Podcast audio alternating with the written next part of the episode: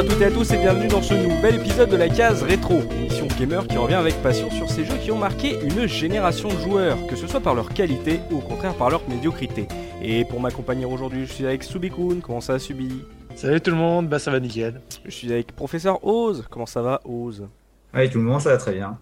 Et aujourd'hui, vous êtes que deux les gars, mais oh, on a eu de la chance, il y a un troisième et un invité encore, après euh, Bruno Roca et après bien sûr Dopamine, notre parrain. On reçoit Sirocco dans la case rétro. Salut Sirocco. Bonsoir à toi. Mais bonsoir à toi, merci d'avoir accepté l'invitation de la Eh case ben non, rétro. non, c'est moi qui suis ravi.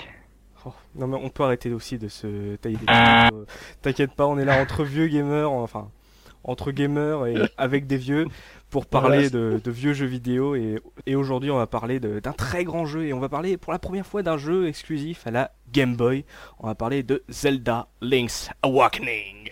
Et Alors, attends, super. tu, tu rentres tout de suite dans le débat parce que tu dis la Game Boy, Ah ouais, le, mythique débat. Ah, Le Game Boy, la Game Boy. il faut que je dise, on va- je dois dire le Game Boy, c'est ça? Bah, Moi, je dirais le Game Boy. Hein. Ouais. Mais par contre, mais Subi, toi tu dis la Game Gear, donc ça va, on, on- tu vois, c'est un peu. euh, Game on- Gear ou Game Gear? C'est Game Gear. Game Gear. Voilà, donc voilà. charge. Ça commence déjà, ça commence déjà, voilà, on s'envoie des fions, j'adore. Ça va être... euh, bon après, c'est en même temps, voilà, il y aura pas vraiment de débat sur ce jeu, on va revenir sur euh, ce très grand jeu de Nintendo. Je, je le rappelle, c'est un, un jeu d'aventure édité et développé par Nintendo qui est sorti en 1993 sur la Game Boy donc, et qui est ressorti sur la Game Boy Color dans sa version euh, DX en 1999. Alors messieurs, euh, avant de se lancer dans le gros du débat, de parler en détail de Link's Awakening, euh, j'aimerais savoir quelle était votre première rencontre avec ce titre subi? Ah Bah, moi, la- ma première rencontre avec ce titre, c'est il y a à peu près deux, deux mois. Donc en fait, euh, bon, pour remettre dans l'historique, comme euh, j'avais une Game Gear euh, à l'époque, du coup, j'ai pas eu de Game Boy du tout. Mhm. Donc euh, bah forcément tous les jeux Game Boy, il y en avait quelques-uns que j'avais pu faire parce que c'était des potes qui, qui en avaient, mais à part ça j'ai pas pu y toucher. Et il y a que le vrai moment où j'y ai touché, c'était quand il y a eu la, la folie Pokémon où j'ai pas pu Mhm. m'en empêcher. J'avais emprunté euh, la Game Boy de ma marraine et, euh, et du coup j'avais fait les Pokémon dessus puis je l'avais rendu une fois que j'avais terminé le jeu. Mais donc voilà, mais il fallait absolument que je fasse. euh, en ce moment, je suis dans ma période où je me fais tous les Zelda que- qui me manquent. Mhm. Et donc, euh, bah, il fallait absolument que je, que je fasse celui-là, qui est quand même un gros gros monument de, dans la série des Zelda. quoi. Tu nous, bien- tu nous préviendras quand tu feras les euh, versions Philips. Euh, non, ça je ne les compte pas. Ils ne font pas partie de la chronologie officielle. Je les exclus d'office. C'est marrant, on a eu à peu près la même histoire avec euh, les portables parce que euh, moi aussi avec mon frère on voulait la Game Boy et mon père, ce gros Sega fan de taré, nous a dit non non mais c'est regarde celle-là elle a la couleur, prends la Game Gear c'est mieux. Et euh, en fait euh, voilà quand il y a eu la Pokémon Mania on a foncé dessus sur la Game Boy, c'est exactement pareil. Et voilà, on a raté aussi de très grands jeux. Euh, toi, O, c'est ta première rencontre avec Link's Awakening? Euh, bah, moi, classiquement, quand il est sorti euh, en Europe en fin 93, j'avais donc en console salon, j'avais la Mega Drive. Par contre, en portable, j'avais le, le Game Boy. Et en gros, ben, Zelda Link's Awakening, c'était euh, le jeu qu'il fallait avoir, sinon t'avais t'avais loupé ta vie. Et puis, clairement, c'est vrai que même en étant un Sega fan, euh, j'étais un petit peu jaloux quand même des posters de Super NES, du fait qu'ils avaient justement le Zelda Link to the Past. Mm. Et au moins là, c'est- ça permettait de prendre un petit peu ma revanche en me disant, bah voilà, au moins je vais pouvoir tâter un Zelda. Et ça a été du coup mon premier Zelda. T'as raté à moitié ta vie. Je me suis un peu rattrapé depuis quand même. Non, mais je te soutiens, t'inquiète, hein, je te soutiens, la Mega Drive est bien meilleure que la Super Drive. Euh, toi, Sirocco, euh, ce, cette ga- ce jeu Game Boy, ce petit euh, Zelda Link's Awakening inconnu, euh, tu l'as rencontré où, quand, comment? Euh, je l'ai pas vraiment rencontré puisque quand il est sorti, j'avais 3 ans étant donné que je suis de 90. Donc tu imagines que je suis pas allé en magasin avec mes deniers pour aller acheter la, la cartouche. Oui, bah oui. Et donc en fait, euh, bon, comme euh, j'ai mon père était Nintendo maniaque, euh, je suis moi-même Nintendo maniaque, ce qui fait que j'avais la NES, la Super NES et la Game Boy à la maison. Et évidemment sur la Game Boy, euh, j'avais euh, la Game Boy Pocket à l'époque, Mhm. et j'avais le Zelda en question que j'ai donc toujours connu et que j'ai toujours euh, chez moi, avec une Game Boy qui marche plus, euh, l'écran fissuré, la totale, enfin bon, un grand jeu. Les gars, ça vous fait quoi de parler avec un mec qui date des années 90 C'est dur. On dirait mes élèves. Bah, moi, je vais dire pareil, tous les jours j'en ai, donc. euh, Ah, c'est la loose. Euh, je vais te garder quelques, quelques instants, euh, Sirocco, parce que j'aimerais revenir un peu sur ton actualité vidéoludique, parce que là, tu, tu essayes un peu de me dépasser en ce moment, et j'aime pas trop ça, c'est pour ça que je t'invite un peu dans la case rétro pour essayer de plomber un peu tout ça, essayer de te, de te freiner, hein. Euh, parce que depuis peu, tu es l'animateur d'un nouveau podcast euh, entre Toulousains. Tu es animateur de l'accent ludique euh, avec Killer AD. euh, Alors, il y a Killerad, euh, mais Killerad est un peu un figurant, mais presque. Donc, le but, voilà, c'est un podcast enregistré en interne, pas comme le vôtre, Ouais. avec des vrais gens qui se rencontrent, qui se parlent et qui s'envoient des fions. Oui. Euh, non, c'est surtout, voilà, donc monté par DL, euh, qui s'occupe de tout ce qui est technique, un peu comme toi, avec, euh, donc, Killerad qui intervient. Enfin, des game bloggers pour la plupart. Mm. Vous avez reçu Console Syndrome il y a pas longtemps? On a reçu la console syndrome, euh, ouais, pour le deuxième enregistrement sur la saga Metal Gear Solid qu'on vous invite à écouter, qui est un peu laborieux, mais bon, Non. mais on l'a fait et on est très heureux. bien. Ça vous a coûté quelques bières, quoi, ça va Même pas. Parce qu'on a oublié de les sortir parce que quand ils, ont- ils sont arrivés, elles étaient tièdes. D'accord. pourtant, pourtant- pourtant, il y avait bien un bruit de décapsuleur au début du podcast. Mais ça, c'est Oui, Secret. mais euh, c'est alors il y avait des bières, il y avait la bouteille. La bouteille, il en reste pas sorti, mais enfin, on va pas rentrer dans les détails. Bien sûr.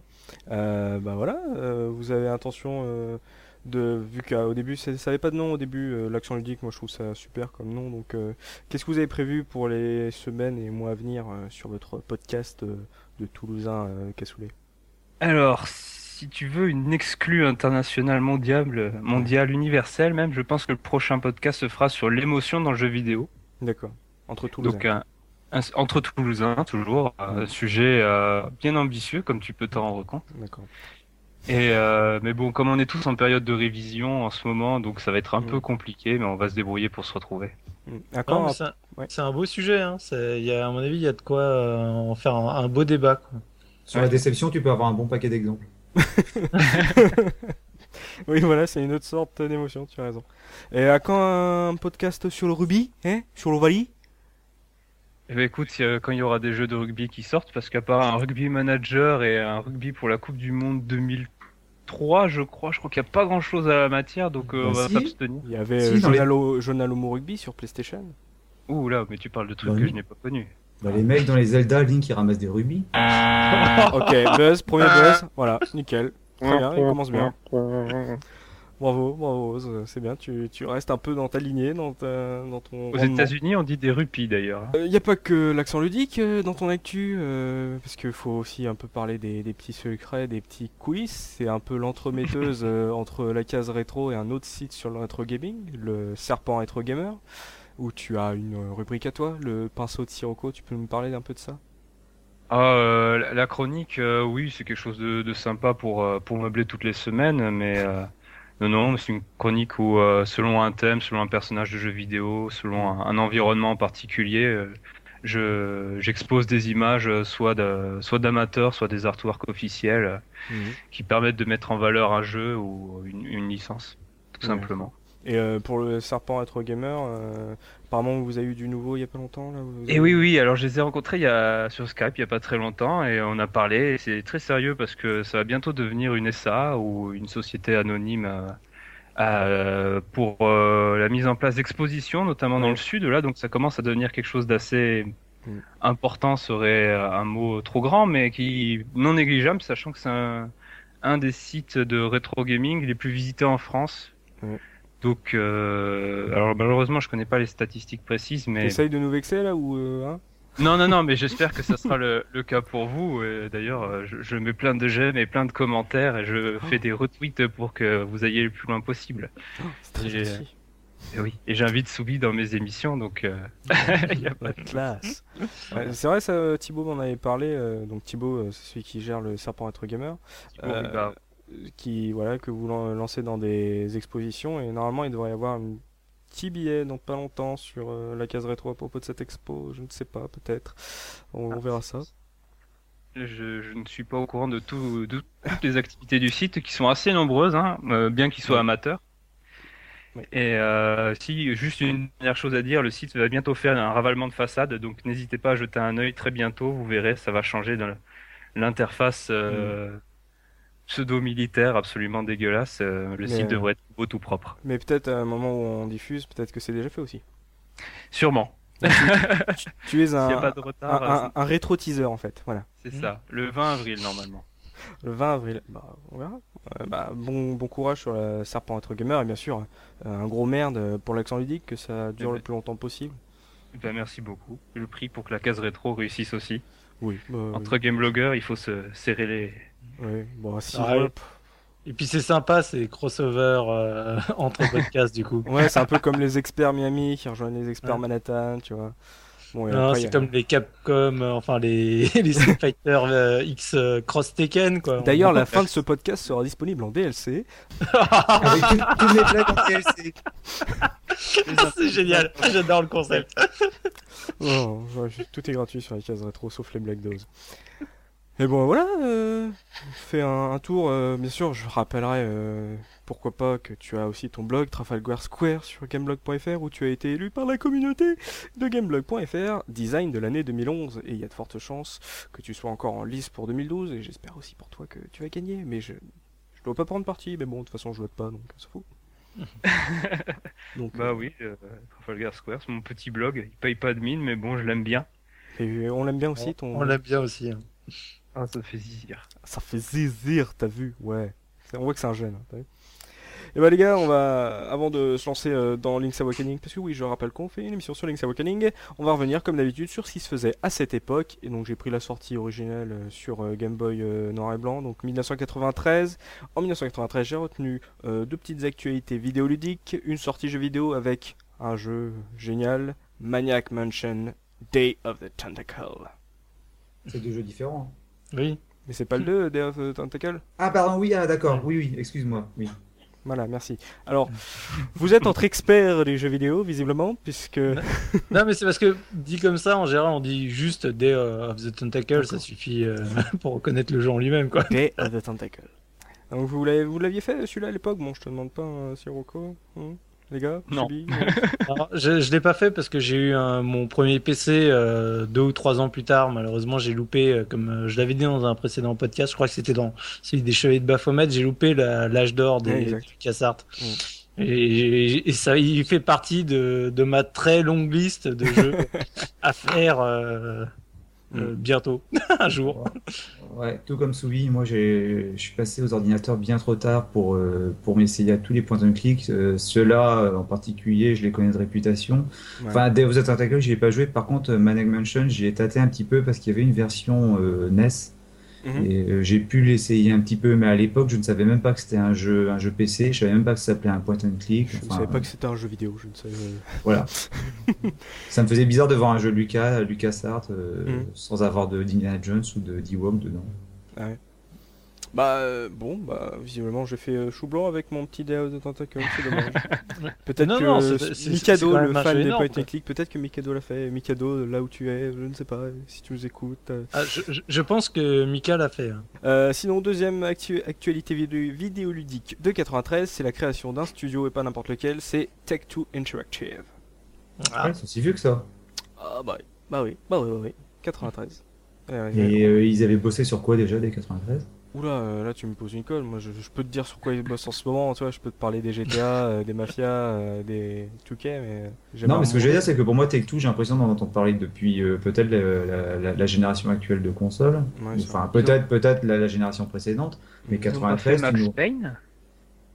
Ouais, Euh, mais c'est la génération précédente, quoi. 93, Ah, c'est quand même. le- Ouais, Après, ouais. c'est vrai, ouais. Faut toujours faire attention euh, tu sais, entre l'éditeur et les développeurs quand même parce que bon Mm. on peut dire ils ont fait Max Payne ils ont fait machin ou autre Ouais, oui, il y a quand même une grosse différence Ils ont payé, ils ont payé Max Payne, euh, voilà. euh, bon Max Payne c'est Remedy c'est pas Oui, enfin, oui, bien sûr. Oui, oui, oui, mais c'est de 98 ou quelque chose comme ça, 99.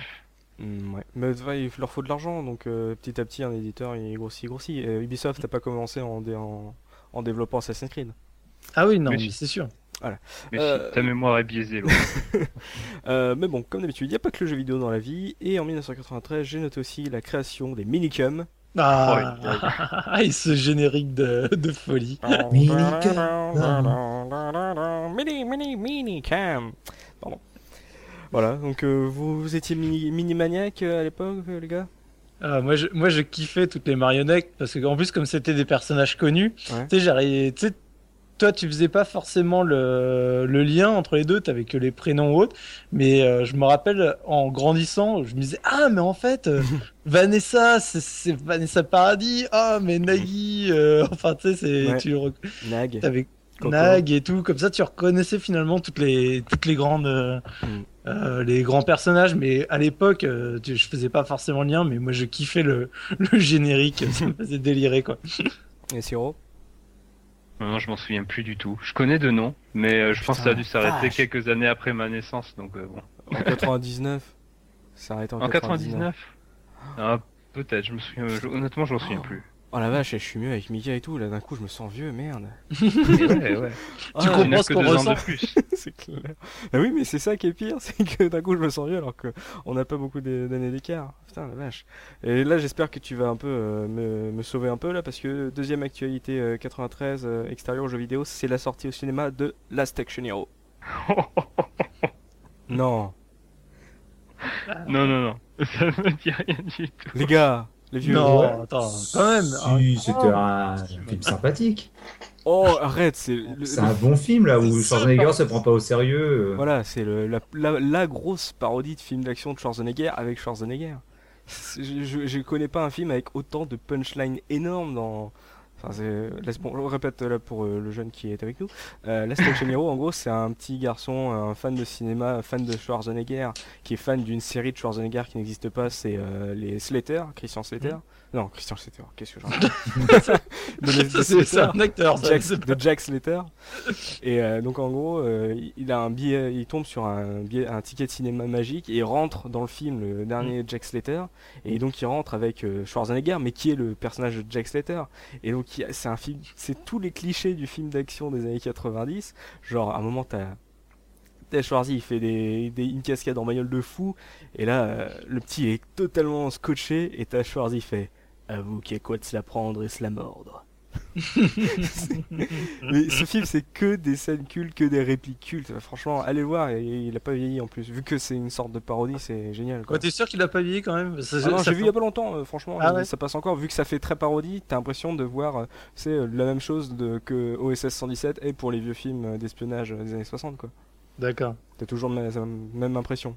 T'aimes bien les omelettes? Tiens, je te casse les œufs. Ah, c'est énorme. Je crois que celle-là, c'est la plus connue. Je la connais. Ah, voilà, ça vient de Last Action Hero.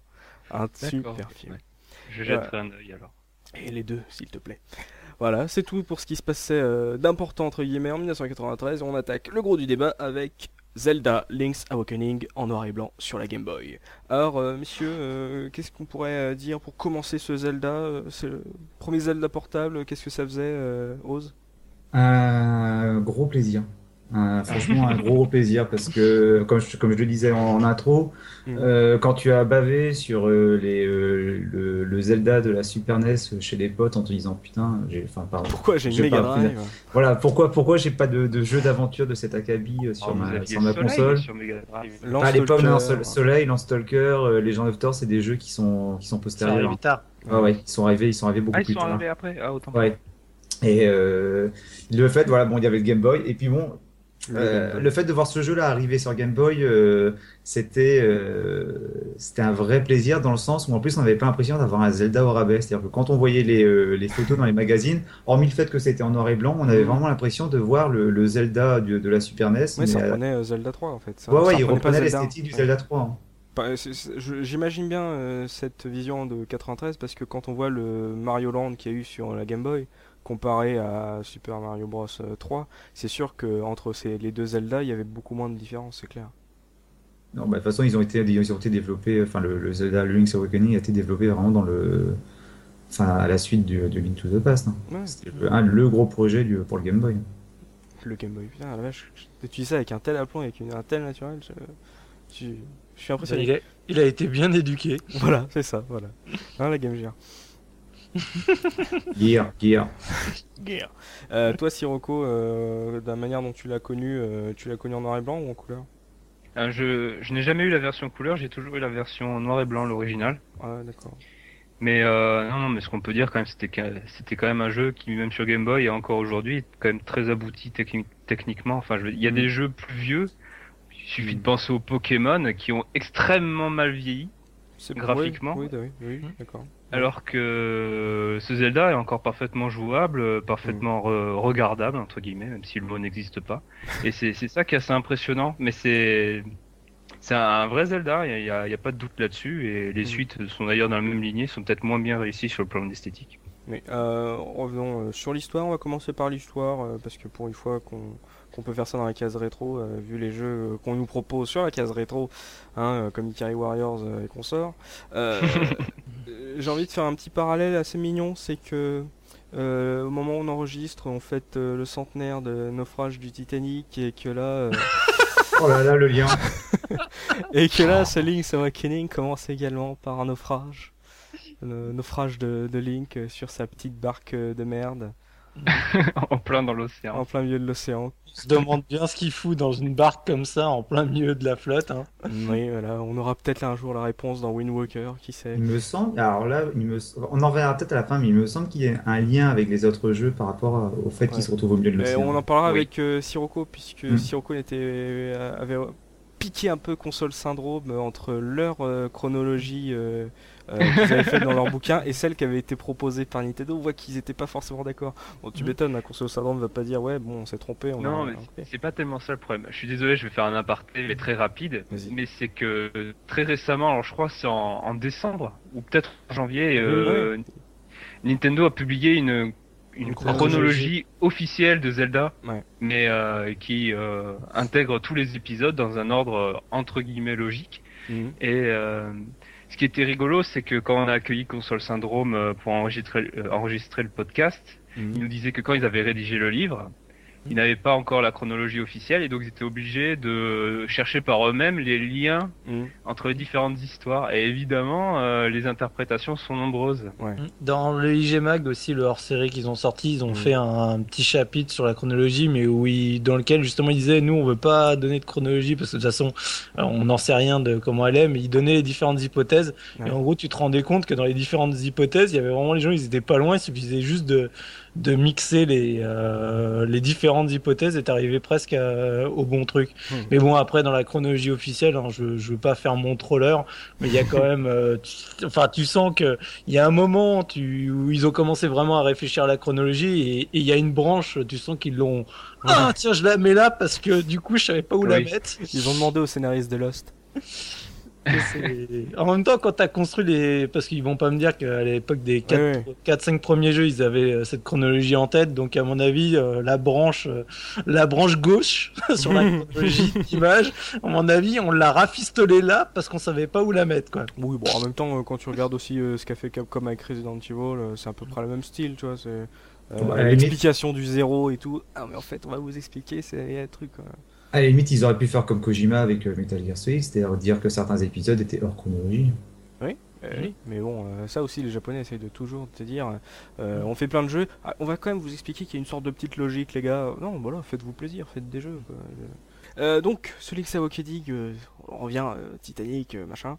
Euh, Link, euh, tout seul dans son bateau, euh, en plein orage, euh, ce naufrage, et il se réveille sur une île, un peu bizarre. Tu peux m'expliquer un peu ce qui se passe, Zero Alors, c'est un peu compliqué. Euh, on sait qu'à à la fin d'Oracle, euh, Oracle of Seasons et Oracle of Edges, qui sont les deux jeux complémentaires qui sont sortis par la suite aussi sur Game Boy Color, C'est les Capcom, ceux-là, c'est ceux développés par Capcom, ouais, mais supervisés tout de même par Miyamoto. bien sûr. On, s- on sait qu'à la fin de, de ces deux périples, Link part en, dans une espèce de quête initiatique où, euh, Mhm. éveillé par l'instinct de l'aventurier, il va essayer de mettre à l'épreuve ses qualités euh, de guerrier, tu vois. Je Ouais. m'en suis sorti. Classe. Et, et donc il part en radeau. Il y a une scène qui le montre euh, en train de partir en radeau, de s'évader sur la mer.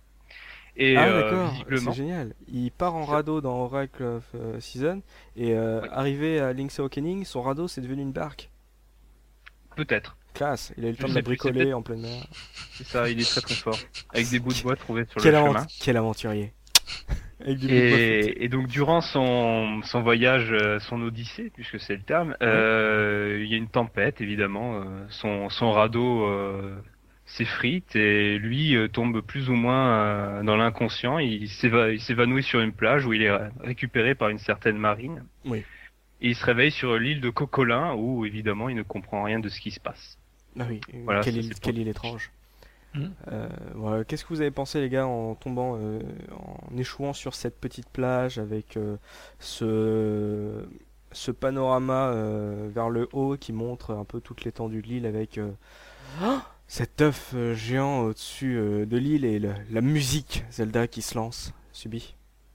Ah bah c'est c'est toujours aussi énorme mais euh, après je j'ai envie de dire comme moi je l'ai fait de manière euh, beaucoup plus récente Mm. j'ai j'ai sûrement pas le même euh, ressenti euh, de découverte Mm. euh, que j'aurais eu à l'époque en étant plus minot parce que forcément là du coup c'est des Zelda j'en ai fait un gros paquet depuis Ouais. et du coup tu sais je suis en terre inconnue donc c'est vrai que t'arrives t'as la la map euh, bah du coup complètement euh, tu vois que de certains morceaux complètement floutés qui a l'air énorme parce que chaque euh, chaque Mm. carré représente un écran et donc euh, bah là c'est c'est les Zelda comme j'aime bien l'ancienne où t'es quasiment pas guidé c'est t'arrives sur ta plage ta marine vite fait et puis Mm. après bah démerde-toi pour savoir un peu ce qu'il faut faire.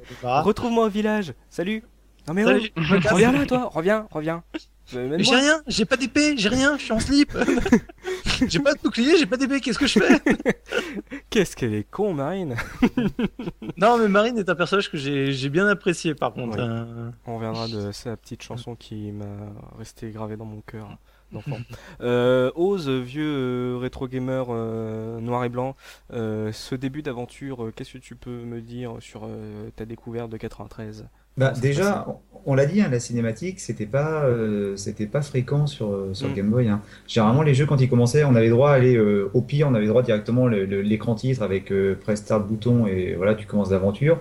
Au mieux, on avait droit à aller euh, une ou deux vignettes avec un petit peu de texte pour expliquer l'histoire. Mhm. C'est bien dans mon souvenir, je crois que c'est une des premières fois où tu as une, une cinématique qui aujourd'hui paraît extrêmement courte, mais où euh, tu as vraiment tu as une ambiance qui est posée. Parce qu'il faut Oui. quand même reconnaître ça dans les Zelda, et c'était le cas également pour A Link to the Past, c'est que les introductions sont toujours vraiment très très travaillées. Là, on trouve la foudre, la pluie, l'orage, la tempête. Vraiment, on se sent, même si c'est que dans un jeu que tu tiens entre tes mains, un, un jeu mini, euh, tu, te, tu te sens, tu te sens tout de suite pris, euh, happé, happé par l'aventure. Et quand tu as la foudre qui tombe sur le mât, tu as l'écran qui devient blanc, Ouais. et après tu retrouves le Link sur le bord de la plage et tu entends le début du thème de, le- du thème de Zelda. Mm.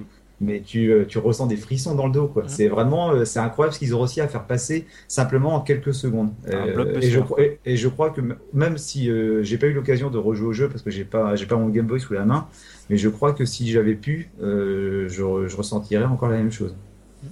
Tu m'étonnes. Euh, D'ailleurs. oui.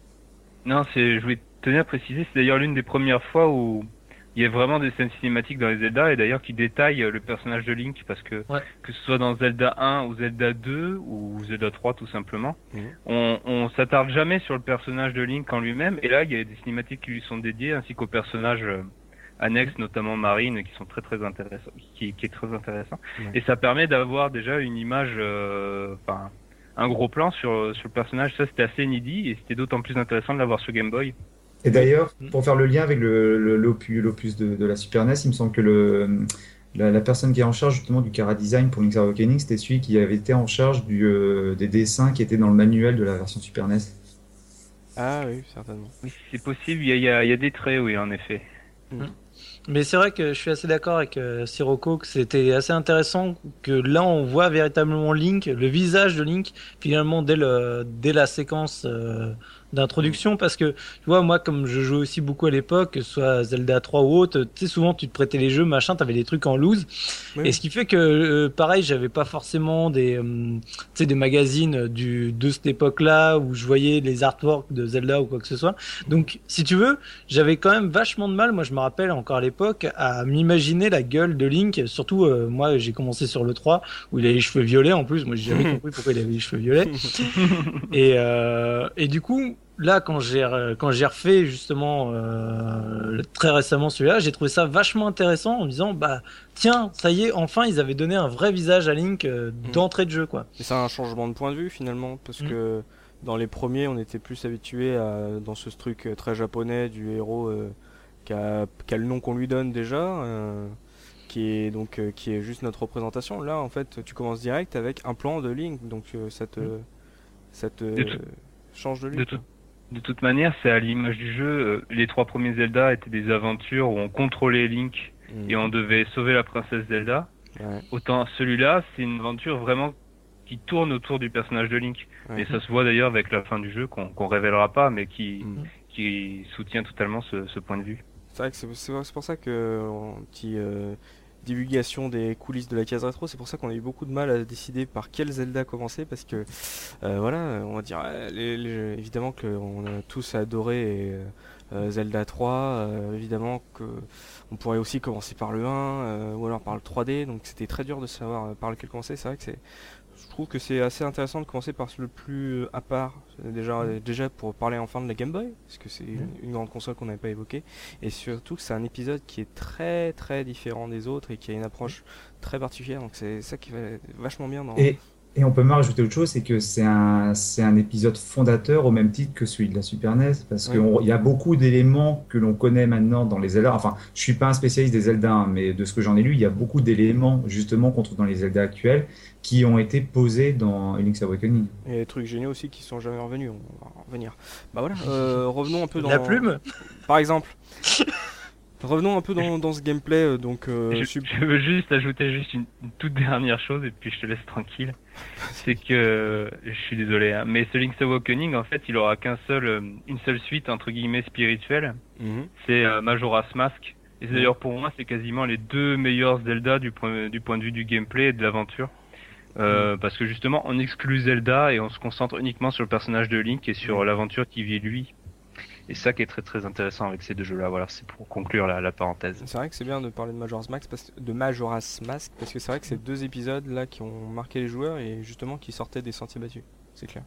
Euh, sur le point de vue du gameplay, euh, on a dit que ça revenait pas mal à ce que faisait Zelda 3. Euh, Subi nous a parlé un peu de la carte qui avait l'air immense. Euh, Qu'est-ce que tu pourrais me dire, Subi, sur un peu le, le gameplay proposé dans ce Zelda Link's Awakening?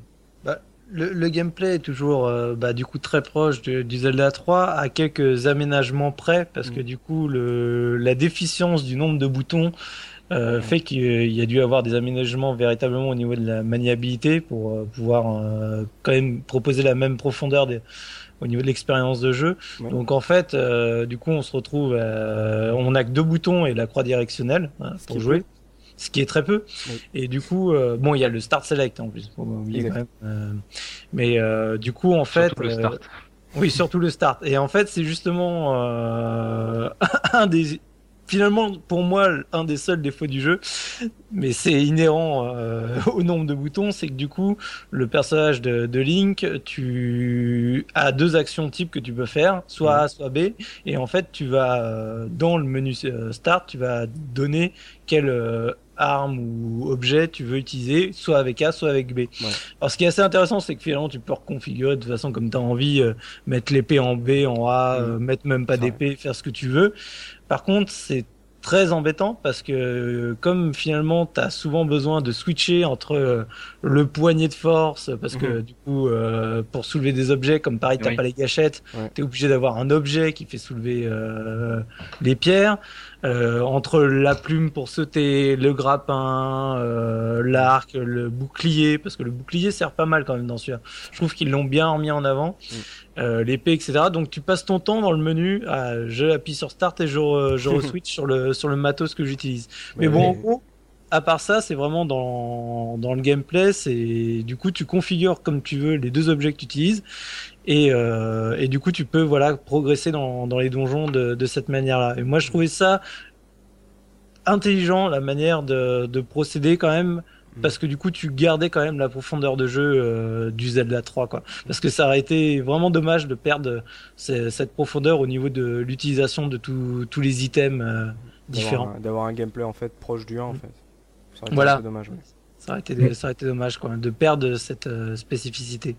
Mais tu vois ce que toi tu pointes comme un, comme un handicap, le fait de pouvoir. euh, moi je le vois plutôt comme, comme une force parce que comme je dis, le Zelda, le Link's Awakening c'est le premier Zelda que j'ai fait et euh, pour moi ça paraissait naturel justement d'affecter un objet pour euh, le Oui. bouton A et un Ah, autre mais- objet pour le bouton B. Oui. Ça permettait des combinaisons qui étaient super intéressantes. Ouais, mais ose, Et quand c'est surtout Ouais. parce que toi, grand possesseur de Mega Drive, avec, tes, avec nos trois boutons sur Mega Drive, on était souvent aussi obligé d'appuyer sur Start pour switcher. Ouais, mais alors ça, ça je suis pas d'accord. Enfin là, je, je vais dit, j'ai été obligé de digresser parce que la Super NES, moi, un truc qui me faisait rêver quand j'avais pas la Super NES, c'est le fait qu'elle avait six boutons. Or, il y a combien de jeux qui utilisaient vraiment les six boutons Hmm, Et justement, moi, quand- quand j'ai fait Link to the Past, quand j'ai fait Link to the Past après, ça m'a perturbé de voir qu'on pouvait pas faire les combinaisons qui étaient possibles sur euh, sur le- la, la version Game Boy. quoi. Oui. Oui, non, mais ça, ça, je suis d'accord. C'est pour ça que je te disais que justement, je trouvais ça vachement intéressant de voir les combinaisons de, de deux objets qui finalement, en général, tu les utilisais pas ensemble, que tu peux faire.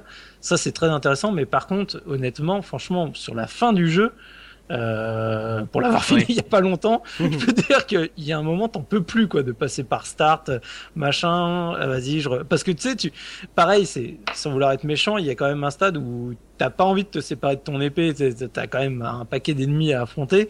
Donc Mhm. en gros, c'est finalement plus soit le A, soit le B que tu passes ton temps à changer.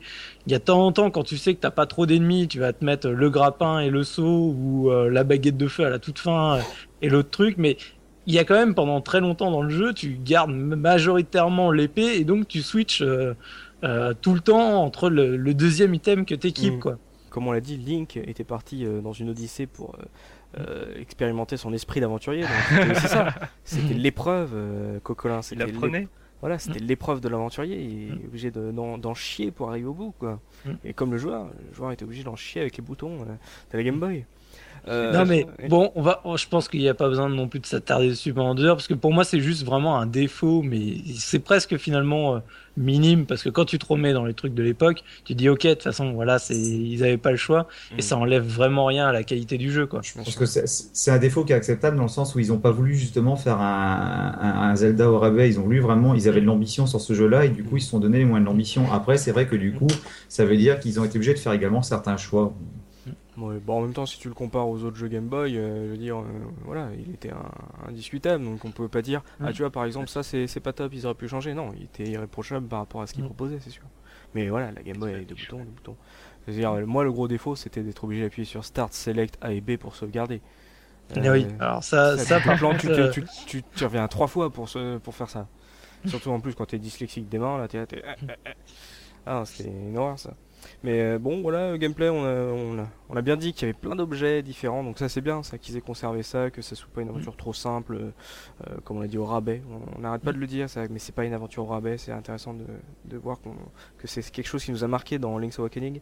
Euh, L'histoire, bon, il est paumé sur cette île à la con avec un, un œuf géant sur le, le toit, bon, euh, pourquoi pas? Bah, en fait, l'histoire, on peut la résumer très simplement. C'est en fait, en gros, euh, il sait que pour pouvoir euh, retourner, re- reprendre son chemin, Oui. il faut qu'il aille ré- réveiller euh, le poisson rêve qui dort depuis des lustres avec euh, huit instruments pour faire un vrai concert. Comme ça, il est sûr que le, le truc, il, il est obligé de l'entendre. Tout est Donc, normal. tu, donc, tu passes, euh, tu fais tes huit donjons euh, Mhm. à la suite pour récupérer chacun des instruments pour aller voir euh, le poisson rêve qui est dans un œuf Oui, bien sûr.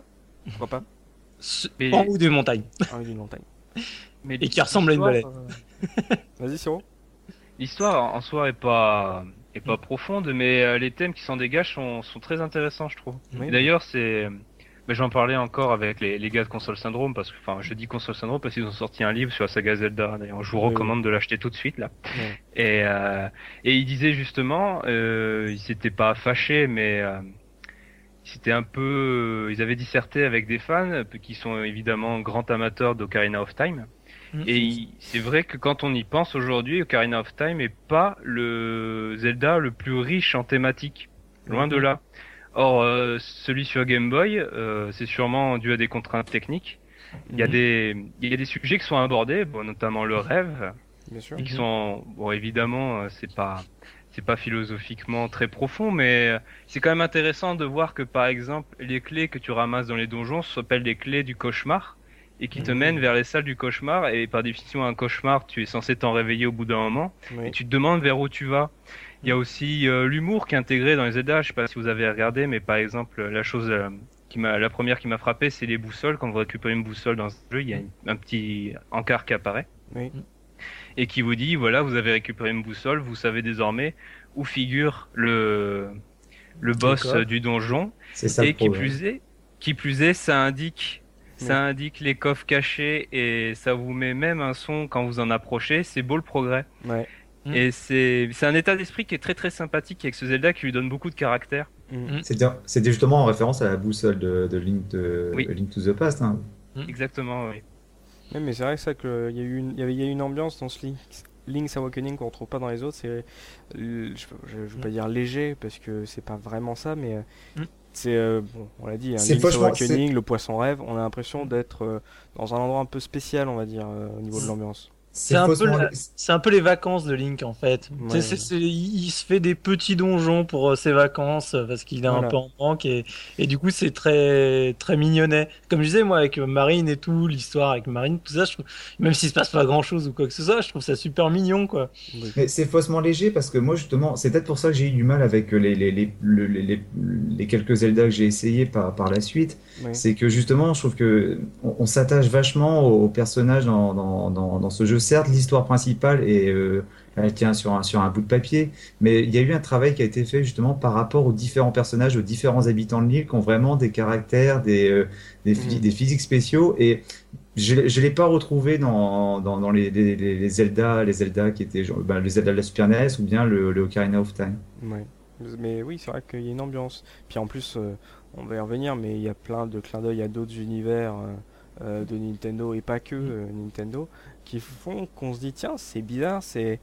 euh, surtout pour ceux qui ont joué à Zelda 3, ils disent tiens, c'est c'est étonnant, c'est on propose un truc qui n'est pas habituel dans, dans un Zelda et, Mm. et on propose des sujets, des trucs, euh, des- on dit des trucs euh, dans les vu qu'il y a beaucoup de dialogues euh, on te, le narrateur entre guillemets te, te, te parle directement dans les encarts, il te dit tiens, euh, ah, c'est ça le progrès, ah, tu peux faire ça. Il y a un truc qui se passe, tu dis tiens, est-ce qu'on me parle à moi, est-ce qu'on me parle à Link, on sait pas. Et puis c'est vrai que c'est une ambiance qui est très spéciale dans un Zelda. Comme le disait Monsieur Fromm, le... euh, non, non, c'est faussement léger, c'est exactement ça quand on voit le personnage de Marine. Marine est un personnage qui interagit très peu dans l'aventure, qu'on voit pas souvent au final, mais qui a déjà vraiment marqué les, les fans de la saga. Mhm. Et euh, au tout début, qui ne rêve que de quitter l'île, Oui. qui repasse son temps à regarder les mouettes. Il y a une scène très très sympa où il- elle est avec Link sur la plage et euh, il regarde le ciel. Mhm. Et euh, ce qui est amusant, c'est que après, au fil de l'aventure, elle se rend compte que Link progresse et qu'il est en train de, de résoudre, euh, son, enfin, de progresser. Ouais. Et elle se rend compte que elle, elle annonce, elle a des rêves prémonitoires un peu. Elle dit oui, voilà, je veux pas que tu t'en ailles, je veux que tu restes ici. Et c'est très rigolo. Les personnages évoluent un peu. Alors c'est évidemment très léger, Mhm. mais euh, bon, pour un, Ze- pour les Zelda qui sont quand même des jeux très consensuels et qui abordent pas de sujets euh, controversés, c'est- c'était assez sympathique de voir ça. Bah, par rapport à la relation entre Link et, Link et Zelda, euh, je veux dire, celle entre Link et Marine, c'est euh, c'est vachement plus profond que ce qu'on nous ce que Nintendo proposait. Hein. Et oui, oui, c'est- vrai. Et il y a que Pas, dans ce pas Zelda forcément dans le dernier, mais euh, oui, oui, oui, oui, bien sûr. J'ai bi- J'ai bien aimé le dernier pour ça d'ailleurs, même Ouais. si c'est un peu niais. Mm. Ouais, bon, ils ont mis quoi? Ils ont mis 10 ans pour euh, faire ça, bref. Euh, mais c'est vrai que moi, il y a un truc qui m'a. Parce que je l'ai refait un peu pour essayer de me remettre dans le, dans le contexte, essayer de me rappeler de ce que j'avais vécu sur ma Game Boy Color. Et euh, y a un truc qui est tout bête, c'est quand tu vas sur la place euh, du coq, là, dans le Mm. village, le et qu'elle dit, te dit, euh, ouais, ah, j'ai une petite envie de chanson. Bon, veux. Et quand elle s'est mise à chanter, enfin, à faire cette, sa musique, oh, mais je me rappelais de chaque note et tout, et je me suis, et d'un seul coup, j'ai eu le, le flash, je me rappelais que je suis passé devant cette euh, euh, statue de coq, mais des dizaines et dizaines de fois, juste pour l'écouter chanter, quoi. Mhm. Et parce qu'en plus, c'est, c'est- elle fait une boucle, en fait, si je me trompe Oui. pas. Et donc, en Oui. fait, t'es là, t'es, t'as- limite, t'as pas- t'oses pas l'interrompre presque, t'as pas envie de partir parce que c'est tellement joli, et tu es là, tu l'écoutes comme un bêta.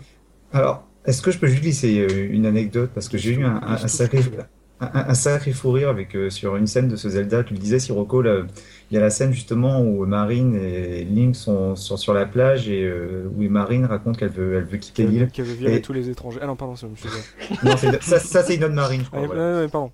Et, euh, et déjà, cette scène-là, elle est vachement, elle est vachement touchante. Parce que, Mm. en fait, bah, comme Link ne parle jamais dans les Zelda, bah, c'est Marine qui fait la discussion toute seule. Mm. Et elle, elle est touchante, elle est à la fois drôle parce qu'elle lui dit, bah, si je me rappelle bien dans la mémoire, elle lui dit, euh, bah, tu réponds pas, enfin, qu'est-ce que t'en penses? Et puis bon, il répond pas du tout. Et elle, elle vraiment, elle est magnifique comme scène. Et à nouveau, je, je reviens sur le support, c'était juste en noir et blanc. Et elle touche en, elle, elle touche en plein cœur, euh, en plein cœur. Et ce qui est très drôle, c'est qu'une fois que la scène est terminée, euh, Marine nous rejoint pour un petit bout de l'aventure. Et comme dans n'importe quel Zelda, lorsque Link récupère un objet, ben, il met, il met Ah l'objet au-dessus de sa tête. Et là, en fait, ben, moi, j'ai éclaté derrière lorsque j'ai vu qu'il prenait Marine et puis il l'a levé au-dessus de sa tête euh, comme un signe de victoire. J'ai chopé la meuf. Ah ouais, mais t'as le, con- le contraste entre le moment d'avant qui est vachement mignon, ils sont tous les deux en bord de mer, et puis lui, il, la lève, limite, il regarde sous sa sous sa jupe, enfin. Et c'est vrai que Oz, là, ce qui me fait penser, cette euh, scène avec Marine, ça fait. En gros, ça me fait penser à du Squaresoft, moi, une scène qu'on qu'on aurait pu retrouver sur du Final Fantasy en fait. Mm. Qu'on n'avait pas l'habitude de retrouver dans un Zelda. C'est assez étonnant. Ah, mais comme je disais, le, le, le personnage de, de Marine était très attachant du coup dans, dans celui-là et même, euh, Mm. tu vois, euh, moi je l'ai pourtant fait il y a pas longtemps, donc, Ouais. euh, mais je m'y suis vachement attaché Mm. et je- du coup je vais en profiter pour euh, pour te dire le, il, il, s'est passé du coup justement à cause de ça un truc dans le jeu qui m'a extrêmement frustré. T'as pas Qui- pu la pécho. Non, mais un sentiment que j'avais jamais eu. Pourtant c'est très con, vous allez tous vous foutre de ma gueule. Vas-y. Et, mais ça m'a limite fait hésiter à recommencer le jeu depuis le départ. en fait, euh, en gros, dans le jeu, t'as as la boutique euh, dans laquelle tu peux acheter la pelle, puis après t'as l'arc Oui. qui, est, qui est acheté. Euh, quand t'achètes la pelle, je crois que c'est 200 rubis, et Ouais. du coup, quand tu achètes, quand tu retournes, t'as l'arc, il est à 900 euh, rubis, un truc de, de ouf. Et sauf que du coup, ce putain d'arc, tu peux le, le voler à, au marchand. Tu peux Oui. te barrer Ah, comme un crevard. Et moi à l'époque, euh, enfin à l'époque, du coup moi je l'ai volé parce que j'avais pas assez de rubis. Je voulais l'arc, je voulais l'arc tout de suite et en fait je me rendais pas compte que après j'allais, j'allais en fait finalement avoir tellement de rubis que je saurais même plus quoi en faire. Mm. Mais donc je me suis cassé avec euh, l'arc. Tu es un voleur, oui. D'accord.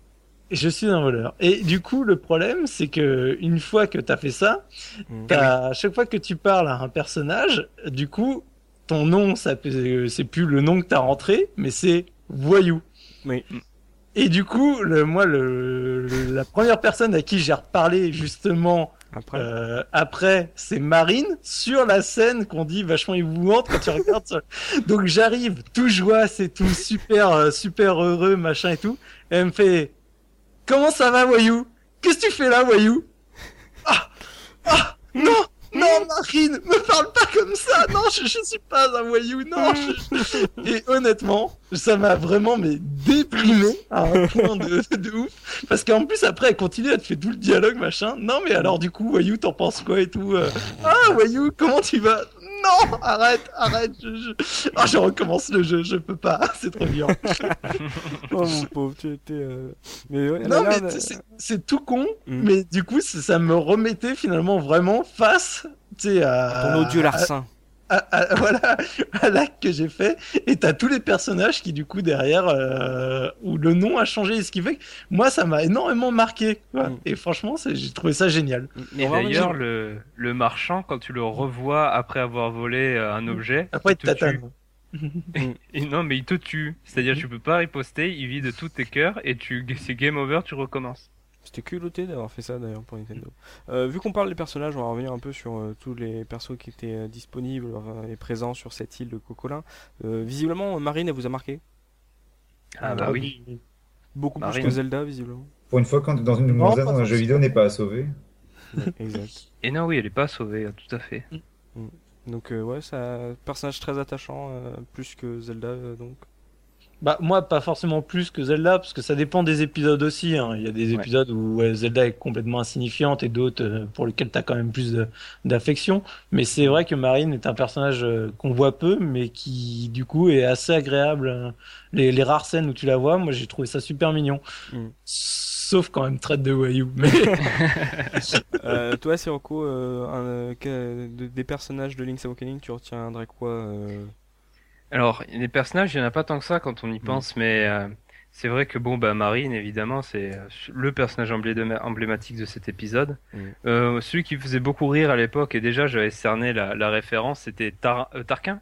ouais, Tarquin. Tarquin. Tarquin, Tarquin ouais. qui s'appelle Tarin euh, en, en version euh, américaine, et ça me faisait, ça m'a fait beaucoup rire quand je l'ai refait il y a pas très longtemps parce que évidemment il a un gros nez Mm. et euh, et qui j'avais déjà compris à l'époque c'était une parodie de Mario, donc j'étais plutôt fier de plutôt fier de moi. Moi, con comme j'étais, je pensais euh, que c'était en référence au dessinateur de l'Enfeuse de 3. Mais...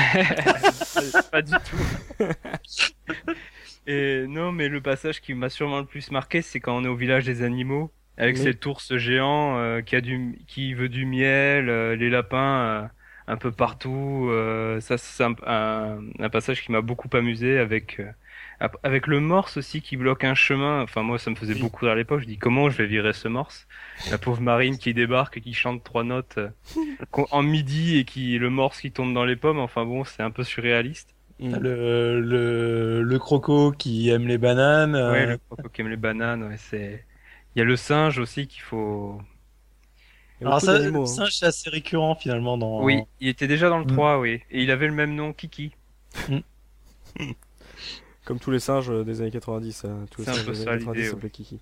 Toi, Ose, euh, dans tes personnages Je sais pas, je- ça va- j'avoue que n'ayant pas rejoué récemment, j'ai des- j'ai du, j'ai du mal à me rappeler les personnages. Bon, on a dit Marine, on a dit Tarkin, c'est vrai. Il y a les, les personnages qu'on croise qui sont, qui viennent d'autres jeux, comme euh, oh, c'est Wart, hein, c'est ça, le- l'espèce de Wright. c'est un- Wart, c'est Oui, ça. Avec, avec sa femme, non, pas, non, Ah, pas, non. euh, pas Will Wright, le, le- c'est un crapaud ou un, cro, un Ah. crocodile, celui avec sa chanson, on récupère la troisième chanson. C'est un crapaud. hein. Il t'apprend un euh, rap, oui. Voilà, t'as l'air, voilà les, les chansons, les chansons que tu, tu apprends, euh, que tu apprends via, via ces personnages-là. Enfin, voilà, moi c'est, plus que les personnages, c'est plutôt c'est les, les, les musiques justement qui m'ont euh, Ouais. qui m'ont marqué. quoi. Toi, c'est toi, c'est la musique. Mais... Mm. Donc, personne m'a. Donc, ouais, euh, Will Wright, ça vous a pas marqué, vous, à l'époque, euh, de voir le créateur des Sims euh, Bah à l'époque, on s- à l'époque, moi je savais pas que c'était. euh, Moi non plus, je savais pas qui Ouais. c'était. Je, je pense que euh, moi, forcément, je l'ai fait récemment, donc euh, Mm. tout de suite j'ai pu saisir la référence. Je pense qu'à l'époque, euh, si t'as pas fait euh, SimCity, euh, Ouais. euh, je vois pas comment tu peux euh, comment tu peux faire le lien, quoi. Mhm. C'est le genre de truc qui- un, un peu fou, Nintendo, euh, de dire tiens, on va foutre Will.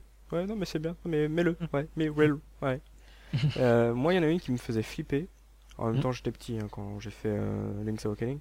C'était la sorcière dans la forêt. la sorcière, oui. Mm. Elle m'a- avec son rat. euh, euh, en plus, c'était sale parce que bon, ce qui est bien, ce que j'aime bien moi dans les Zelda, c'est surtout dans Link's Awakening, c'est qu'il y a une ambiance très, c'est verdoyant, il y a une petite musique super sympa. euh, Oh, tu tu si. te sens bien?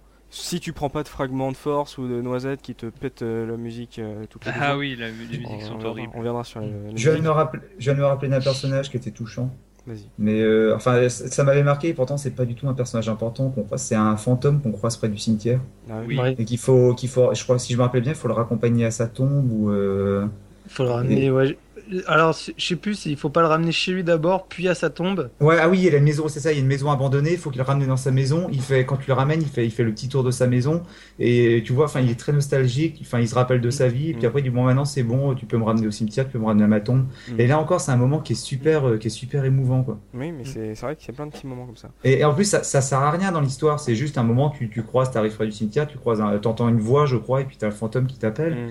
Et Euh. à la limite, j'ai l'impression, je sais pas, mais j'ai l'impression que tu pourrais presque pa- passer à côté sans, non, non, sans ça, faire cette quête. ça te donne un item, je sais plus quoi, mais un item que tu es obligé d'avoir pour continuer. hein.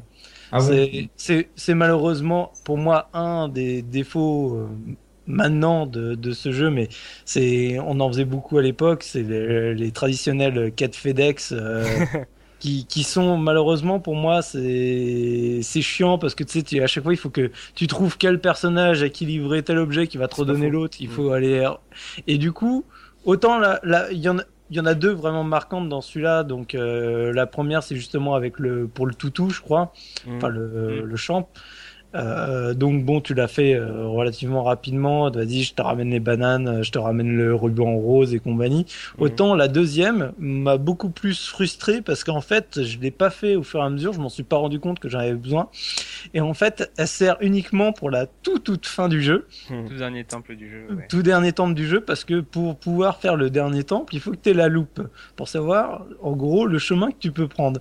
Mm. Et sauf que du coup, quand t'arrives, tu sais, tu viens de te faire les huit donjons, tu sais que t'arrives à la fin, t'es dans le rythme, tu sais, où, Mhm. où ça va crescendo. Et là, d'un coup, tu vois le donjon, tu fais, ok, je peux pas le faire en état. Bon, alors je vais repartir faire un tour. Tu cherches désespérément, machin et tout. Mhm. Bon, euh, je, je reviendrai sur le deuxième point après euh, pour Mhm. savoir comment j'ai venu. Mais après, donc, tu découvres qu'il te faut la loupe. Et là, tu fais, Ah et merde. Et donc tu recherches. Alors, à qui je donne ma fleur, machin. À qui je fais mon Mm. écaille, machin. Ah, je récupère la loupe. Enfin, tu vois, c'est Mm. ça casse pour moi le rythme parce que ça arrive à la toute fin Tu vois, c'est Ouais, c'est un objet que tu as besoin à toute fin et du coup, à la toute fin, tu as envie d'aller friter le boss quoi. T'as Ouais, pas envie c'est de clairement pour te repartir, chier euh, là. Ouais.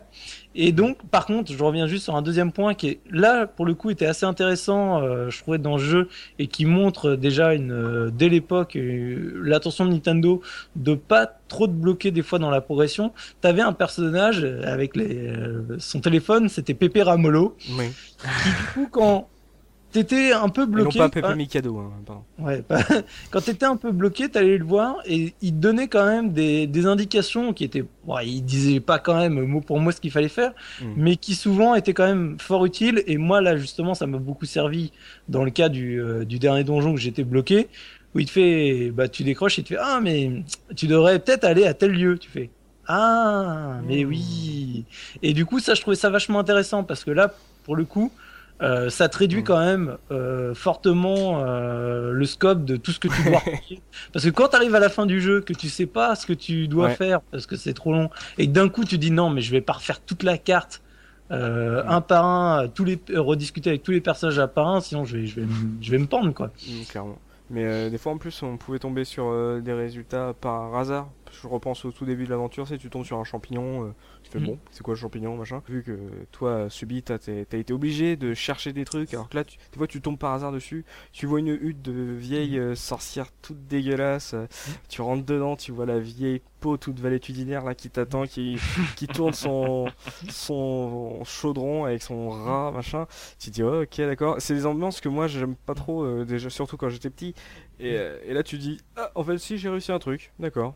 Et euh, Mais ça- tu tombes par hasard sur des trucs, des fois. Le, le syndrome de la 4 FedEx, c'est très bien quand t'as justement pu la faire au fur et à mesure, tu vois, parce que t'as discuté avec tel autre personnage juste en allant le voir et en fait tu Ouais. te rends compte que tu avais déjà l'objet, donc tu déclenches tout de suite l'échange d'items. Mm. C'est très bien. Mais finalement, moi, je me suis rendu compte que bah, je suis arrivé à la fin et j'ai pas fait la deuxième. Et tu sais, comme je l'ai fait par tronçon, tu sais, je l'ai pas fait à la suite, Ouais. bah, je l'ai même complètement oublié, cette, euh, cette quête, euh, Mm. cet item qui était dans mon inventaire, que je faisais pas gaffe.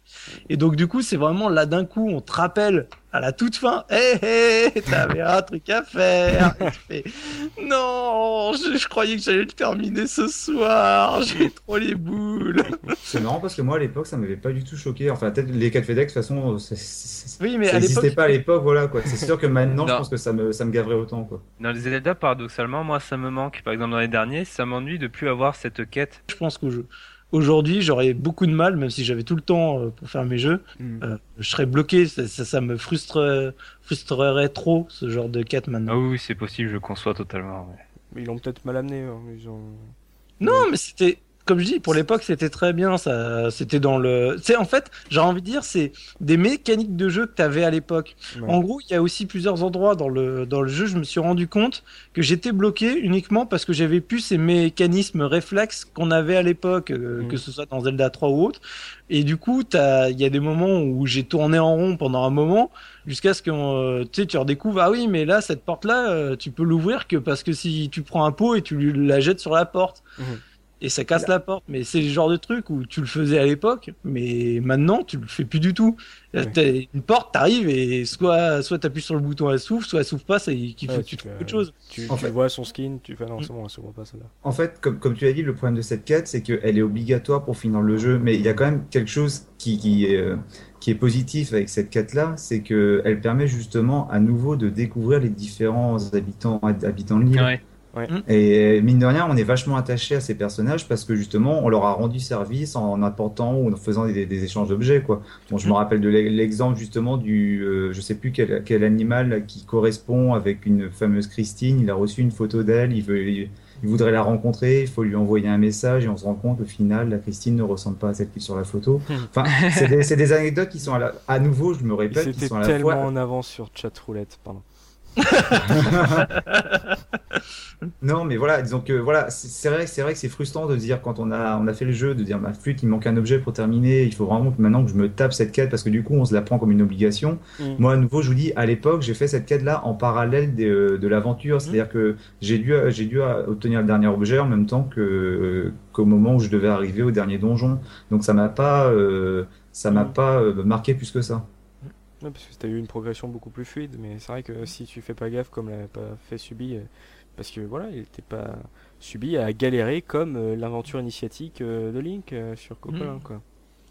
Mais c'est vrai que c'est vrai que cette quête était quand même un grand apport de, de fun, que ce soit avec le crocodile mangeur de bananes euh, ou de canettes. Je sais... Non, il collectionne les canettes, c'est ça? Ah ouais, c'est la boîte de conserve. C'est la bou- tu lui apportes la bouffe pour chien et tu repars Oui, avec voilà, des oui. bananes. Exactement. Ou alors avec Will Wright qui qui euh, émet des correspondances. Il y a aussi, il me semble, un, un montagnard euh, blessé euh, à qui il faut donner je sais plus quoi. Enfin bon, il y a- il y a, euh, cette quête était très très sympa pour ça parce qu'elle donnait lieu à des situations qui étaient originales pour un Zelda. Ouais. Et ça, ça rejoint d'ailleurs tout le cara design de, de cet épisode qui est plus léger. Ça se voit d'ailleurs dans les boss qui ont des têtes euh, rigolotes la plupart du temps. Ouais. Ce qui n'était pas vraiment le cas dans les Zelda, surtout dans Zelda 3 où il suffit de voir les, les boss des donjons du monde des ténèbres pour euh, qui sont pas Mm. vraiment très glamour quand même, il faut l'avouer. Bah voilà, parlons des donjons et en même temps quand on va parler des donjons, on va un peu revenir euh, maintenant sur euh, la version Game Boy Color qui est sortie en 99, donc euh, Zelda Link's Awakening DX. Euh, donc il y a, il y a, il y avait des donjons supplémentaires si je me trompe pas dans celle-là. Il y en a avait un. seul. Donc euh, voilà, parlons des donjons. Qu'est-ce que qu'est-ce qui était notable? Ça reste du classique Zelda. euh, Il y a eu des petites modifications. Bon, bien sûr avec euh, l'objet euh, énorme de ce Link's Awakening qui était le la plume. Euh, le saut, ça a changé plusieurs choses, mais euh, en gros, les donjons, ça proposait quoi, Sirocco? Ah, les donjons étaient pas euh, étaient pas extrêmement compliqués dans mes souvenirs.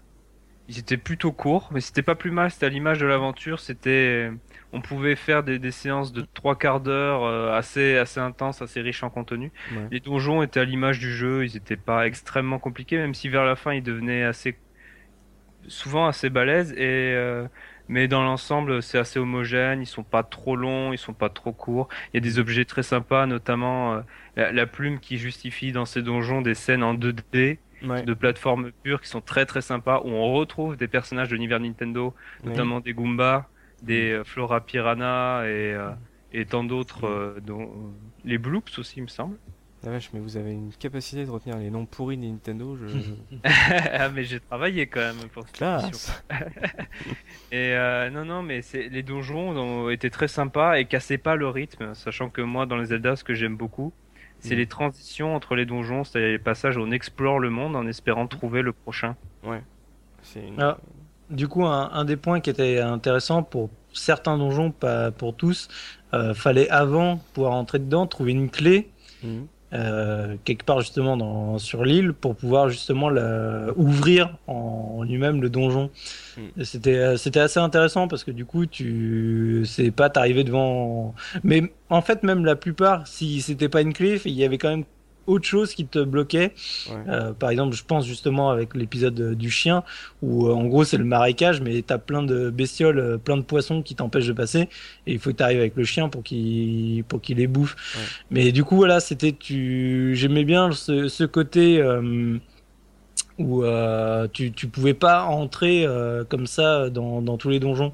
Alors Mm. que dans dans Zelda 3, il, la seule chose qui te bloquait, c'était souvent il fallait que t'aies l'item du donjon d'avant pour pouvoir euh, y aller, mais il n'y avait pas de, de t'avais pas besoin de rechercher un autre truc en plus avant de rentrer dans le donjon en C'est question, vrai. quoi. C'est vrai que ça marquait ça. Euh, Toi, Ose, euh, qu'est-ce que tu retiens des, don- des donjons?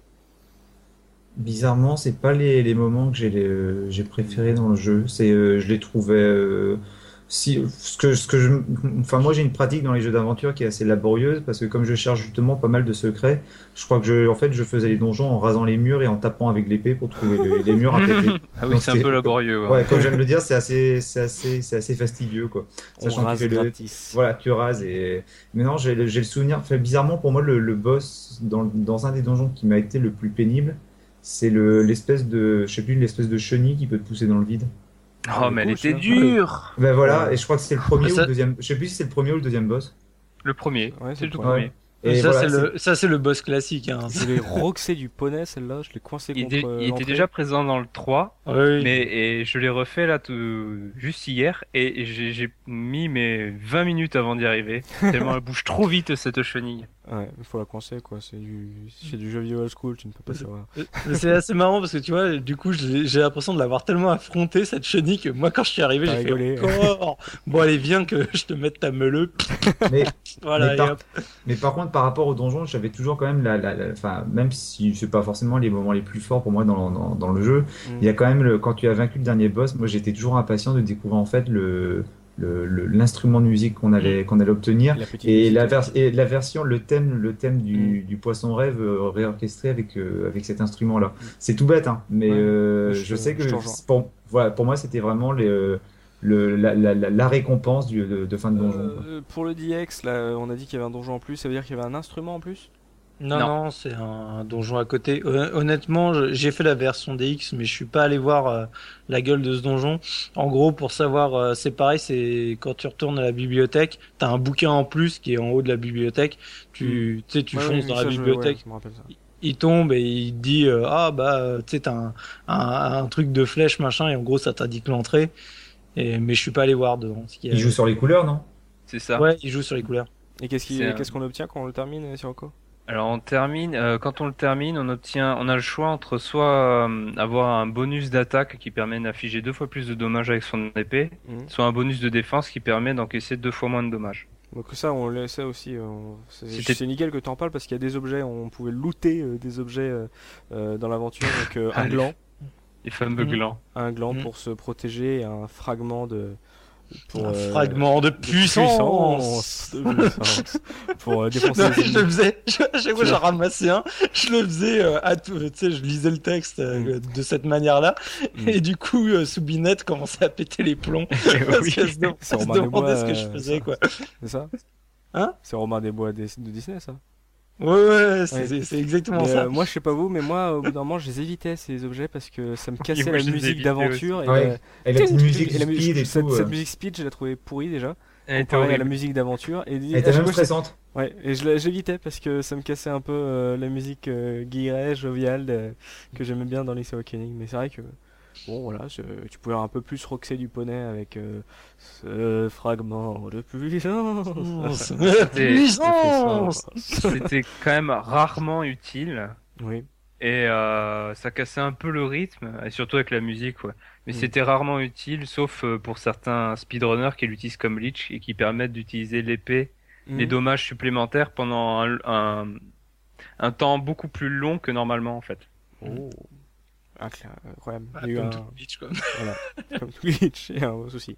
Euh, ouais, bah les musiques, tiens, justement, euh, pour de la Game Boy, moi je trouve que ça envoyait quand même du gros pâté, non?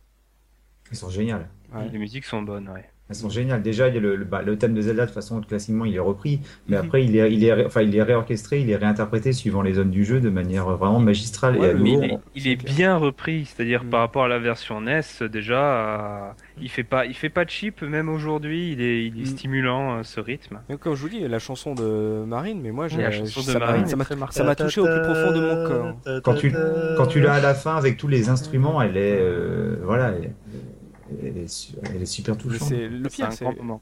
moi je vous le dis, j'ai joué à ce jeu en 99, j'y ai pas rejoué depuis euh, il y a cette semaine. Et quand je l'ai entendu commencer à chanter, je me rappelais exactement de chaque note.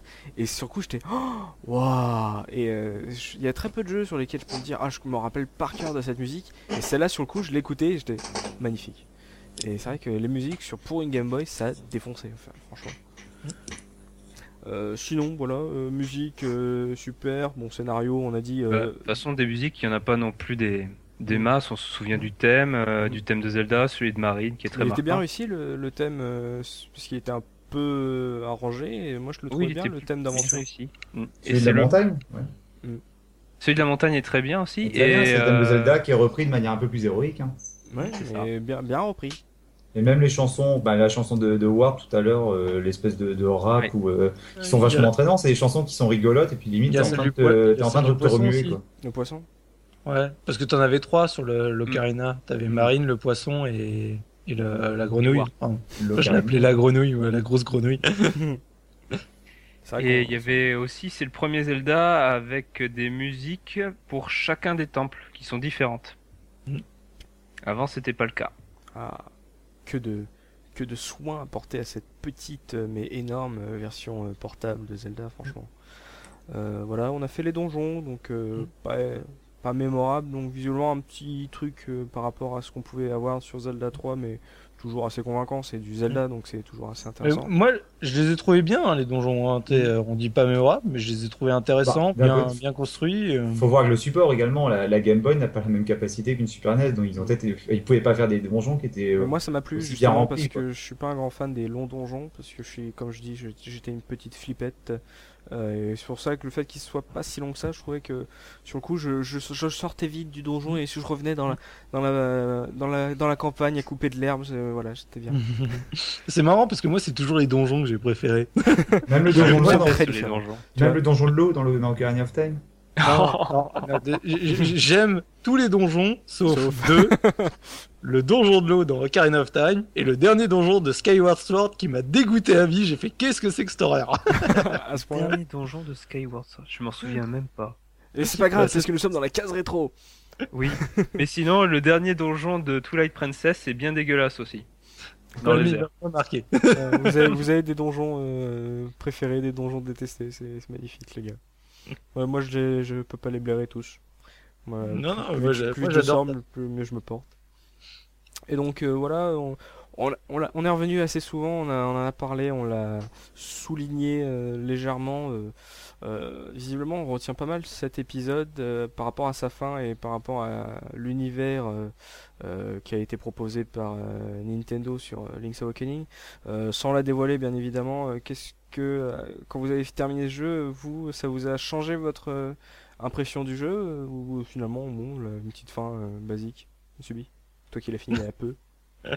Ouais, comme je te, je te le disais en MP, moi en même temps, le, je pense que, euh, tu sais, avec l'âge, euh, la fin, quand tu l'as fait là, moi maintenant, elle est hyper attendue. hein. Mm. C'est, il y a aucune surprise, t'as des, t'as des warnings pendant toute l'aventure. hein. Donc, euh, le, j'ai envie de dire, tu- si tu parles même un minimum anglais, je pense que t'es un minimum. Bon, voilà, je vais Oui. pas revenir dessus. Mm. Euh, non, elle est, elle est, pour moi, elle était pas surprenante, mais je peux comprendre par contre quand t'es minot, Ouais. parce que forcément tu vois pas tous ces, tous ces warnings, du coup t'es assez surpris, tu dis, oh bah tiens, ah bah c'est, je sais pas si tu trouves ça cool ou pas cool, Mm. mais en tout cas c'est, c'est inattendu. Bah toi, Ose, euh, à l'époque, euh, quand... qu'est-ce que t'en avais pensé?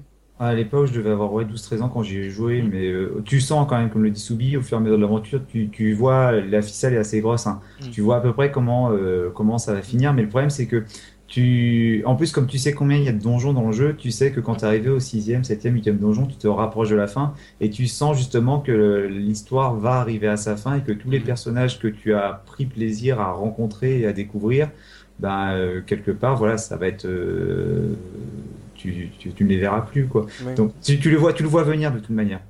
D'accord. Et toi, euh, Sirocco, ça, t'as- t'as- t'avais grillé, ça t'a, ça t'a Alors, changé bah, l'expérience? Moi, j'étais minot à l'époque, donc ça tombe bien. Ouais, Euh, je me rappelle, euh, non, je, je n'y jouais pas à 3 ans quand même, mais euh, je me souviens qu'à l'époque, j'avais pas terminé. J'ai terminé beaucoup plus tard, au- en 99 ou en 2000, pendant- quand j'étais en vacances. Et quand je terminais, bon, déjà, j'étais très fier parce que bon, c'est quand même un jeu que j'avais pas terminé en 10 ans et. Mhm. Et non, non, je, la- je la- je la trouve plutôt réussie. Oui, elle apporte Mhm. pas, elle est pas extraordinaire, mais c'est vrai que quand on y repense, les, les ficelles sont, sont très visibles, oui, en effet. Mhm. Petite anecdote. Oui. Quand on termine le jeu sans mourir, Oui. ce qui est Mhm. pas si évident, on, T'as un on petit a bonus. une petite, une petit- un petit bonus en fin de fin de jeu où on voit Marine avec des ailes d'ange, une auréole, je ne sais pas. Euh, c'est euh, juste avant la, la la fin du jeu et je, on va pas la révéler, mais évidemment Mhm. c'est euh, ça, c'est censé quand même apporter une Faut touche un quand peu même hein, pour le nostalgique. crever. Et pas Et facile, surtout au tout début où les trois cœurs sont faciles à perdre. hein. Mm. Oui, c'est vrai. Et j'ai même vu du coup euh, justement parce que j'ai je sais même plus comment j'ai vu qu'il y avait un petit bonus quand tu le faisais sans mourir ce qui bien sûr n'était pas mon cas.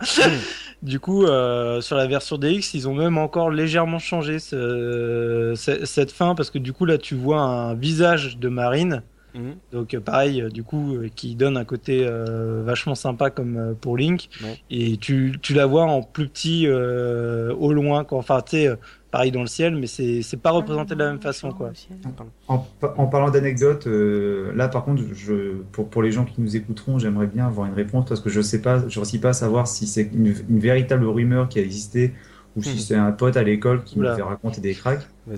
Euh, en fait, bah, comme le jeu faisait vachement référence à, fait- et presque une suite à Link to the Past, dans Link to the Past, il y a quand même un monde, euh, il y a un monde parallèle. Il y a le monde des lumières, et le monde des, des ténèbres. Oui. Et moi, on m'avait dit justement que dans celui-là, il y avait un monde des ténèbres. Et on m'avait même donné l'astuce pour essayer de trouver le monde des ténèbres. Bon, visiblement, c'est pas le cas.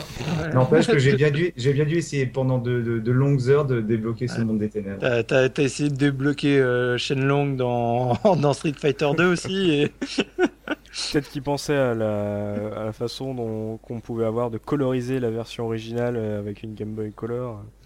Ah, regarde, ça a changé la couleur, t'es pas dans le même monde, mon gars. Non, mais tu sais, mine de rien, euh, je comprends Ose quand, quand Mm. t'es minot, euh, le nombre de conneries qu'on Eh, se franchement- raconte. oui, Mais euh, franchement, faudrait faire un podcast sur les rumeurs à la con qu'on a entendues Ouais. à l'époque. Oh, C'est comme jouer, jouer avec Lara Croft tout nu dans ton. Ah, non, Voilà. ça- Ah bah celui-là, le mythique, j'y ai passé toute une après-midi avec un pote. Hein. On n'a jamais réussi à faire ce putain de saut d'ange. Avec une capote. Ah mais non mais je putain oui exactement comme Subi il fallait faire un saut dans la piscine du début Voilà. un truc précis et tu passais deux heures dessus entre potes ah non mais on va réussir là ah mais tu c'est qui qui se foutait de la gueule de Looping euh, qui euh, jouait au street poker sur les sur Amstrad Ah, non, mais- Lui, il faisait ça sur Amstrad, moi j'étais vachement plus vieux. Ouais, faut- voilà, franchement jour on fera un podcast sur les légendes euh, urbaines du jeu vidéo Ouais. ça pourrait être très marrant. Euh, sinon euh, bon euh, Bon, une fin, vous avez dit euh, prévisible, mais euh, en fait, Non, finalement, ce qu'on a retenu, c'est l'ambiance, en fait, c'est euh, l'univers qui a été proposé, c'est ça? Moi je la trouve super mignonne la fin du Mhm. coup, elle est, euh, elle est très touchante aussi et elle est, elle est dans la continuité du jeu. Donc euh, elle- elle est très bien en tant que telle. T'es content, t'es content d'avoir cette fin parce que quelque part tu l'attends pendant tout le jeu. Comme on, comme on le disait, les ficelles sont grosses, mais t'es es content justement de suivre, de suivre ce, ce chemin-là. En fait, si je pense bien, c'est euh, donc Link's Awakening, c'est une histoire euh, assez simple, mais une ambiance euh, euh, vraiment euh, travaillée, enfin une, une, une fin attendue, Mm. mais euh, un ressenti génial. Et en fait, je Mm. pense que Link's Awakening est l'antithèse d'Alan Wake. Mais je non, pense mais aussi- non, mais non, mais non Je, je pense aussi que euh, la, la fin est d'autant plus attendue dans la version euh, VF euh, qui, à mon avis, il y a des traductions par rapport à la, à la VO qui sont un peu bizarres. Ouais, tu penses qu'il y a eu des petits Ouais, bah, des fuites de traduction? Quand, quand justement euh, j'ai voulu voir la, la version euh, tu sais, avec le, le petit bonus à la fin, du coup, Mm. euh, c'était sur YouTube et c'était une, euh, version euh, anglaise et j'ai Ah, fait. Ah, ah oui. Ah, Euh, je, pense, je pense que forcément il y a un détail, je vais pas le dire parce que si Mm. forcément je pointe dessus, tout le monde euh, va encore plus comprendre s'ils ont déjà pas déjà compris. Of Et, course. Mais voilà quoi, il y a quand même, euh, je pense une grosse erreur de traduc pour moi quoi. Ah, bah ça c'est dommage. ça. Mm. Euh, bon, bah messieurs, euh, on a fait un tour sur ces deux. Bon, à part la le seul donjon, bon, moi, je- bien sûr, ça fait plaisir de jouer euh, au jeu en couleur, mais euh, sinon, euh, c'était vraiment la même version. On est d'accord? Oui oui bah Oui, c'est, c'était la même, ouais. C'est- ça apporte juste de la couleur et la couleur. encore de la couleur c'est. Euh, et en plus, de la couleur avec un écran qui est pas rétroéclairé, euh, tu Mm. parles. J'aurais tendance à dire qu'à la limite, euh, le- la, la version noir et blanc est peut-être mieux vieillie que la version couleur. Ah ouais? Parce que la version Ah, je- couleur, elle fait cheap, quoi. Ah bon? Bon, Je euh, sais pas, je trouve que c'est quand même bien reco- recolorisé. oui. Hmm, Ouais. Non, mais, Bon, après, ouais, c'est ouais, c'est un avis personnel. hein. non, mais c'est comme ceux qui aiment pas euh, le jour le plus long en couleur, quoi. Je voulais juste rajouter un tout petit truc sur justement pour la, la, la DX parce qu'il y a un détail, je crois. Alors, il me semble que c'est dans la DX et que c'était pas dans la version d'origine. Euh, en fait, dans la version que j'ai jouée, il y a des moments où t'as un, t'as un photographe et il vient prendre des photos du coup.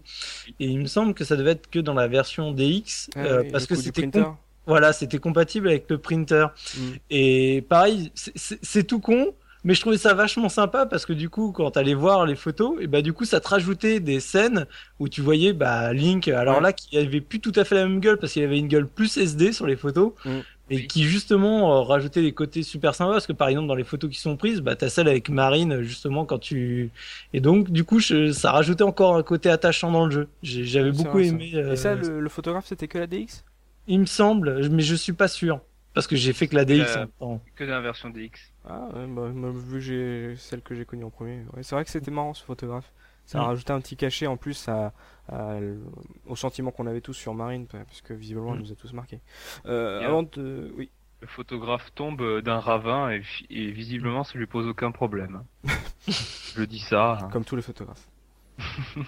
Euh, avant de conclure, euh, Subi, est-ce que tu as des tests de l'époque sur ce Link's Awakening? Oui, bah, j'ai deux tests, bah, en fait, Mm. comme, comme souvent les deux mêmes magazines, parce que c'est ceux qui sont les plus facilement disponibles sur Abandonware Magazine. Ouais. Je refais une petite pub en passant parce que c'est quand même un site absolument euh, exceptionnel.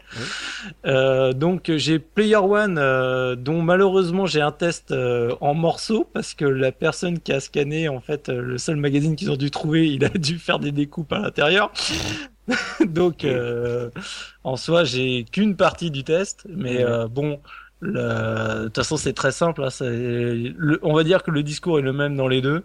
Euh, c'est une tuerie sans nom, quoi. D'accord. Est-ce que tu as le, le nom d'un testeur le, la- Ouais, alors dans Player One, c'est Yoda qui l'a testé.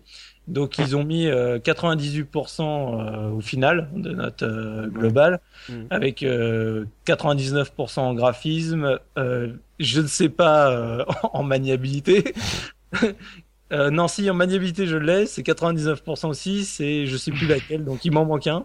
Et durée de vie 95%, mais en gros bon, c'est c'est des notes, mais c'est vraiment, tu sens que euh, les gens ils disent voilà, on, ils ont réussi à retranscrire l'ambiance du, du Zelda 3 sur Game Boy Ouais. et c'est vraiment énorme et c'était vraiment alors par contre comme ils le disent et c'est assez vrai c'était le jeu qu'ils attendaient parce que mine de rien Mm. euh, c'est en 93 la Game Boy c'est sorti depuis euh, en France depuis 90 ça Ouais. fait trois ans parce que c'est fin 93 fin 90 Mhm. et donc trois ans ça commence à, à faire un, un petit bout. Et donc il y avait toujours pas de vrai gros jeu d'aventure justement Mmh. à la Zelda sur support et ça se faisait attendre. Et du coup, dans le même mois, enfin, ou à un mois d'écart, sortait du coup Mystic Quest, Ouais. le Voilà. Seiken Den- Densetsu 1 Ouais. et Zelda. Donc Mm. du coup, pour le coup, ils ont attendu, mais ils ont, Ils ont bien fait d'attendre. Voilà, ils ont bien fait d'attendre.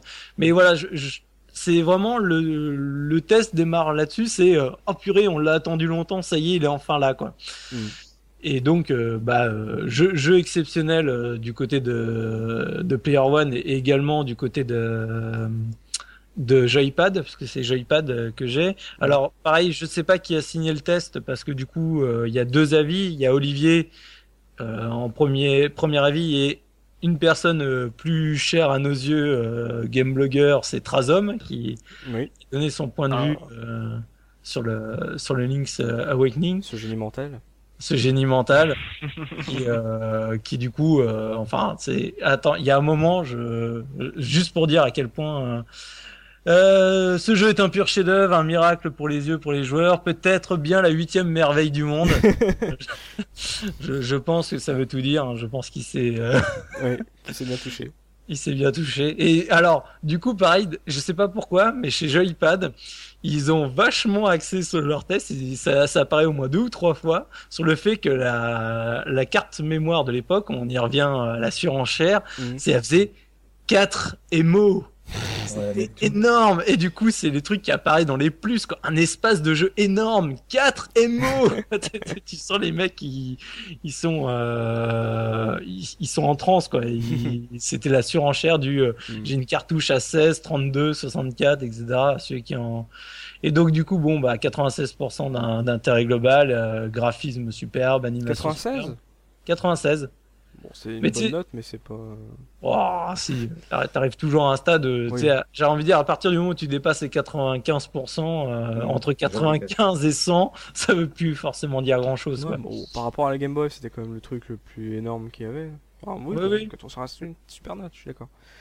Donc euh, voilà, de grosses notes. voilà. Une Bah, très très bonne note mais et, et- et un avis vraiment, euh, enfin que ce soit l'un ou l'autre, trois hommes ou, ou Olivier, les Mm. deux disent euh, absolument extraordinaire. Par contre, ils disent euh, qu'ils font justement le face à face face à Mystic Quest. Ils disent non mais achetez le Zelda d'abord. L'autre il est sympa mais mais Mm. achetez le Putain, mais Zelda. Bon, je... ok, j'adore ce Zelda là, mais euh, et quand même Non. Pas oublier Mystic West qui reste un très très bon jeu sur Game Boy. En fait, Mystic West a eu la malchance de sortir quasiment en même temps que le Zelda, alors que c'est un jeu, faut pas le comparer, c'est un jeu qui est différent du Zelda mais qui, est énorme aussi. On fera peut-être un jour sur les cases retour. Hmm. Euh, avant de conclure, euh, par rapport à aujourd'hui, euh, ce petit Zelda portable est disponible sur l'eShop de la 3DS. je m'attends un peu à une réponse favorable de votre part, mais est-ce que c'est un jeu à conseiller pour les nouveaux joueurs?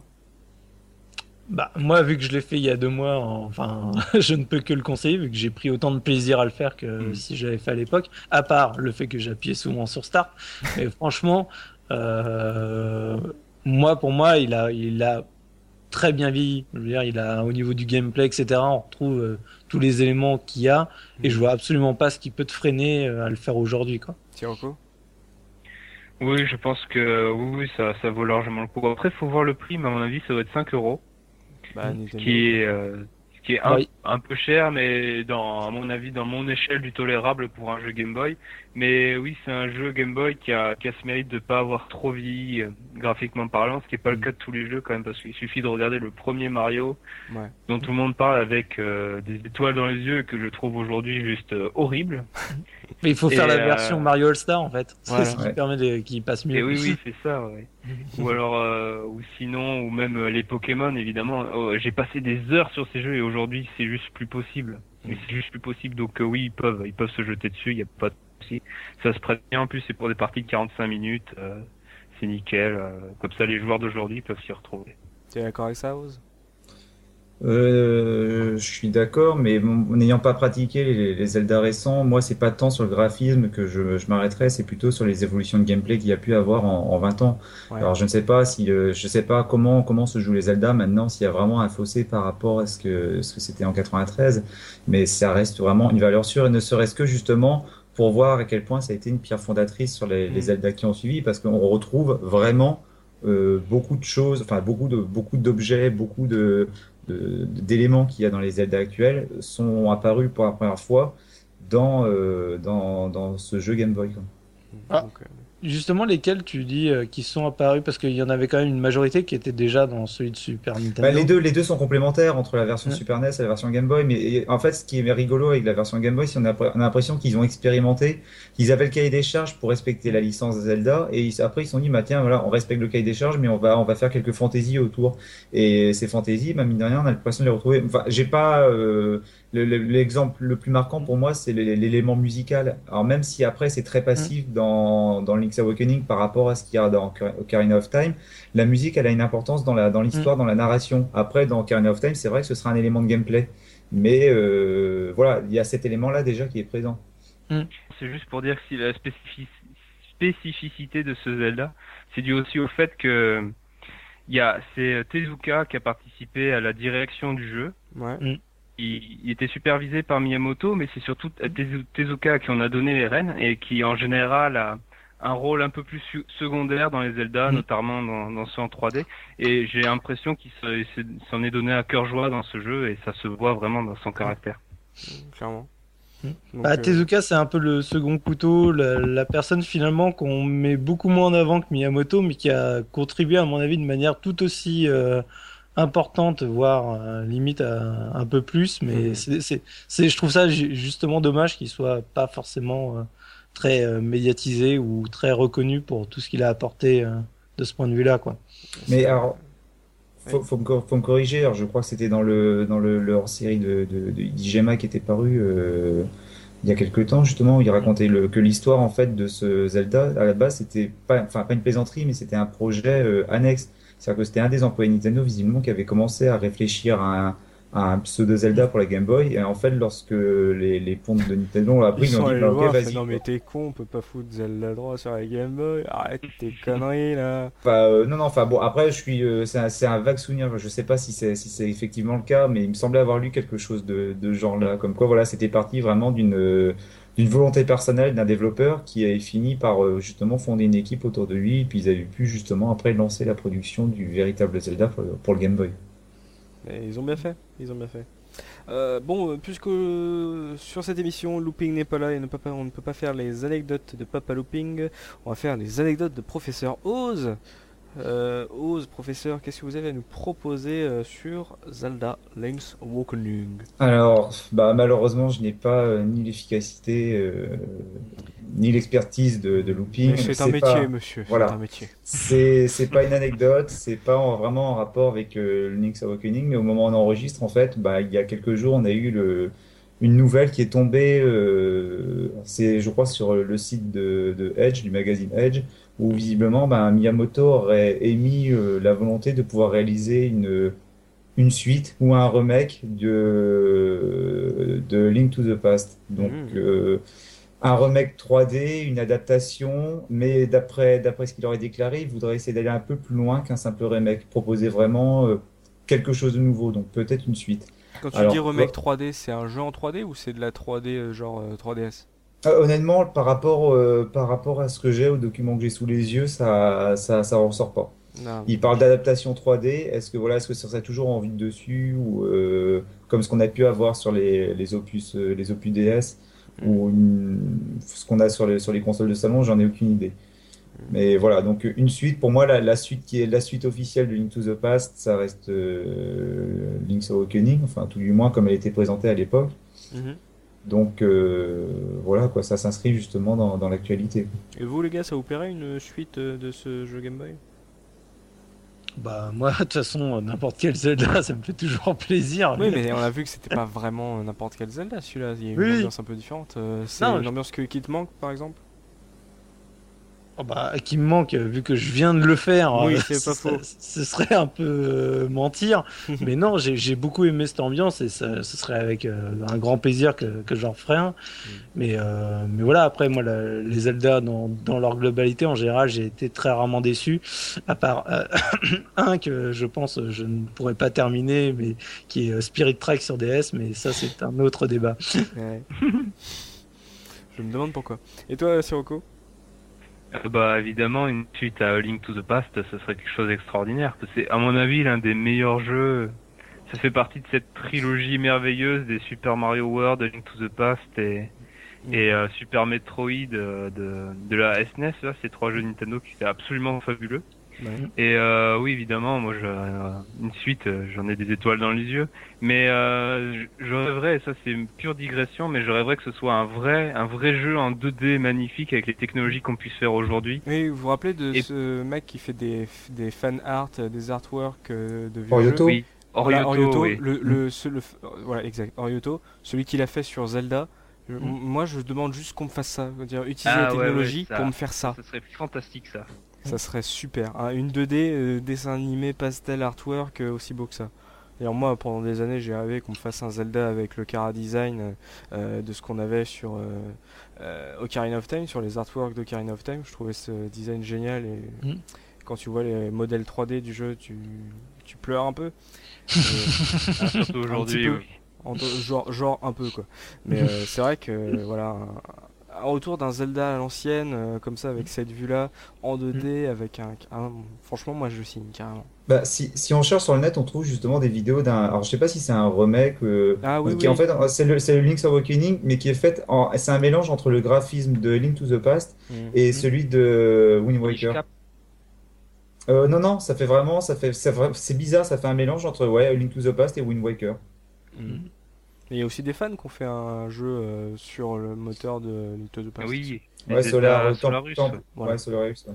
Donc, euh, bon, Non, mais de toute façon, il y a plein de, il y a, il y a beaucoup de. C'est pour ça qu'en fait, moi, à la rigueur, si tu demandes une suite, c'est, c'est comme ça que je disais tout à l'heure, je préférais à la rigueur une suite à Link's Awakening, même si ça semble compliqué de faire une vraie suite, Mhm. que Link to the Past, parce que Link to the Past, il y a tellement de fan game, de machin, que mm, finalement, en soi, en tant que tel, euh, t'es presque rassasié de. Sauf si vraiment il change complètement la formule, mais après, c'est, j'aurais envie de dire, ce serait qu'un remake graphique.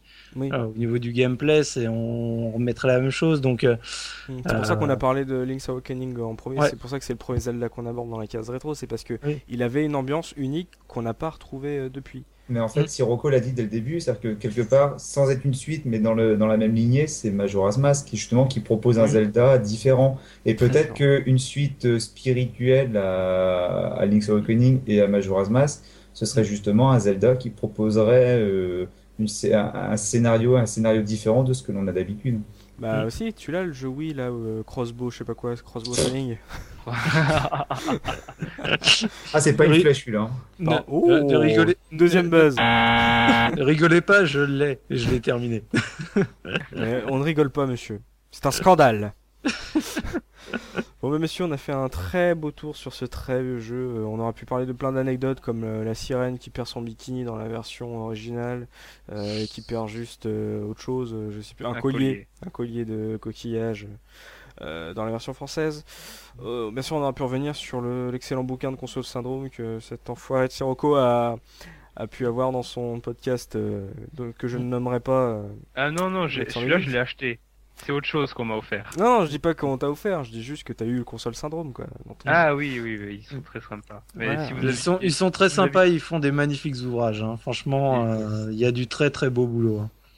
Donc euh, voilà, un, épisode à part qui nous a marqué. On, a visiblement on a beaucoup retenu la relation entre Link et Marine. Donc c'est quelque chose euh, de différent. C'est vraiment une aventure différente. Et euh, si vous avez une 3DS et que vous n'avez jamais fait Link's Awakening, franchement foncez.